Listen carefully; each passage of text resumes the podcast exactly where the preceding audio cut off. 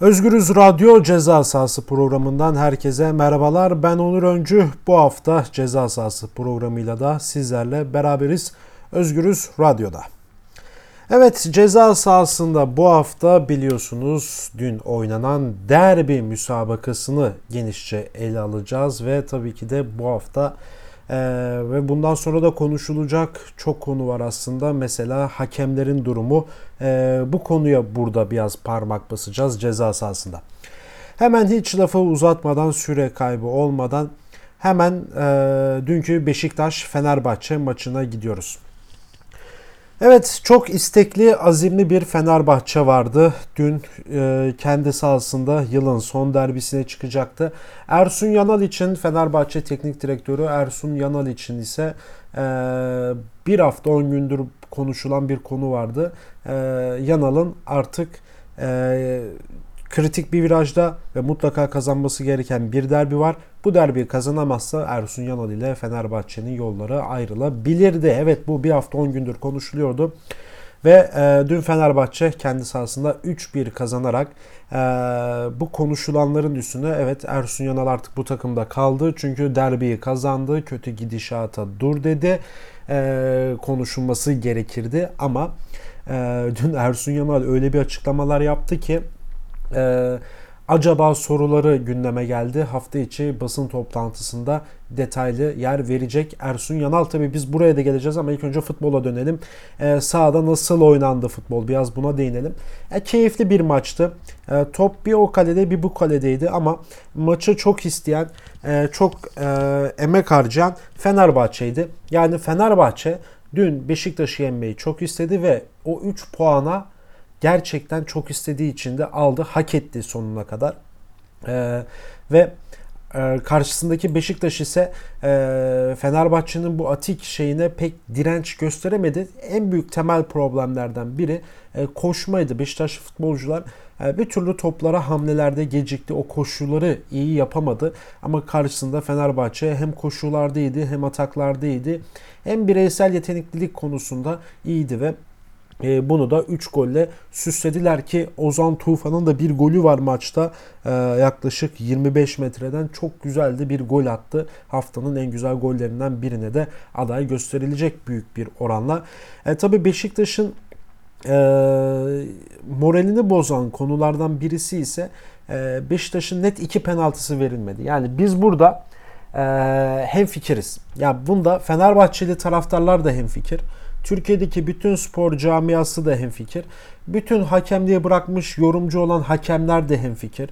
Bütün gazeteciler de hemfikir. Yani herkesin net bir şey var. Beşiktaş'ın iki penaltısı verilmedi. Şimdi biz iki yıl önceye gidelim. İki yıl önce video hakem sistemi yokken yani var yokken e, bu pozisyonlar kaçabilirdi. Anlayabiliyorum. Yani bu penaltıların bazıları görülmeyebilirdi çok anlaşılır bir şey. Çünkü anlık bir şey bu. Anlık yani. Oluyor bitiyor gördün gördün yakaladın yakaladın.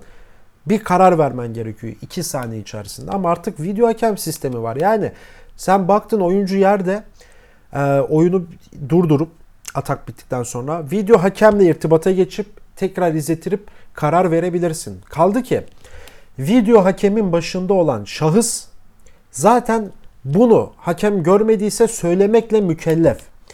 Yani Demem o ki dün Beşiktaş'ın iki penaltısını 21. yüzyılda e, 2019'un son günlerinde yıl olmuş 2019 e, iki penaltısı verilmedi.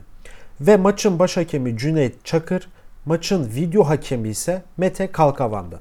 Mete Kalkavan zaten Türkiye'de en çok tartışılan hakemlerden biri hem video var sistemine geçtiğinde geçince de çok tartışılıyor. Maç yönetince de çok tartışılıyor.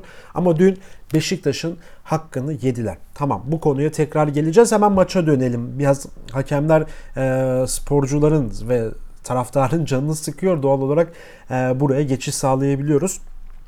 E, Beşiktaş Dediğim gibi iyi direnç gösteremedi. E, Fenerbahçe'nin ilk yarıda e, Rebeşo'nun topa elle müdahale etmesiyle Cüneyt Çakır bir penaltı verdi Fenerbahçe lehine. Çok doğru bir karardı. Yani orada Beşiktaş'ın sol bekinin ceza sahası içerisinde e, jimnastik yapar gibi iki kodunu da açması e, son derece acemice ve amatörceydi.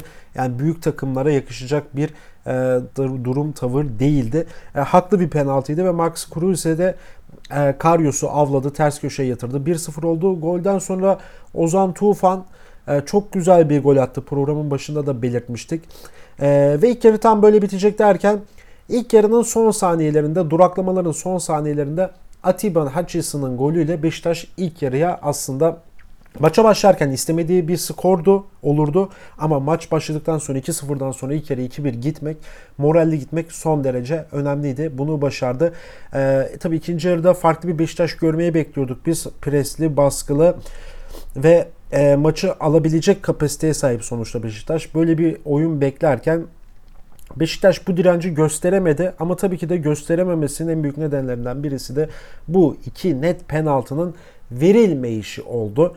Ee, ve akabinde Vedat Muriç'in de güzel bir golüyle Fenerbahçe skoru belirledi. Dediğim gibi istedi Fenerbahçe ve aldı. Beşiktaş ise e, maçın içerisindeki şanssız durumlardan kaynaklı ve fiziksel olarak hazır olmamasından kaynaklı maçı yılın son derbisini kaybetti. Evet şimdi hakemlere geçiyoruz. Biz yaklaşık 3-4 dakika önce bunu konuşurken hakem sistemine geçerken yani Cüneyt Çakır gibi dünyanın en iyi hakemlerinden biri Dünya Kupası'nda üçüncülük maçı yönetmiş, Şampiyonlar Ligi finali yönetmiş, defalarca bu kupada üst düzey görevlerde yer almış bir hakemin e, böyle bir maçta, böyle tansiyonu yüksek bir maçta bu iki penaltıyı vermemesi ki gözünün önünde olan bir şey. Yaklaşık 4-5 metre önünde olabilen bir pozisyondan bahsediyoruz.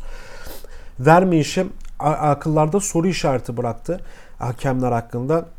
Bilhassa Cüneyt Çakır'a ki Cüneyt Çakır emin olun bu Şampiyonlar Ligi çeyrek finalinde olsa ve Liverpool'la Real Madrid oynasa e, Cüneyt Çakır böyle pervasızca e, davranamazdı.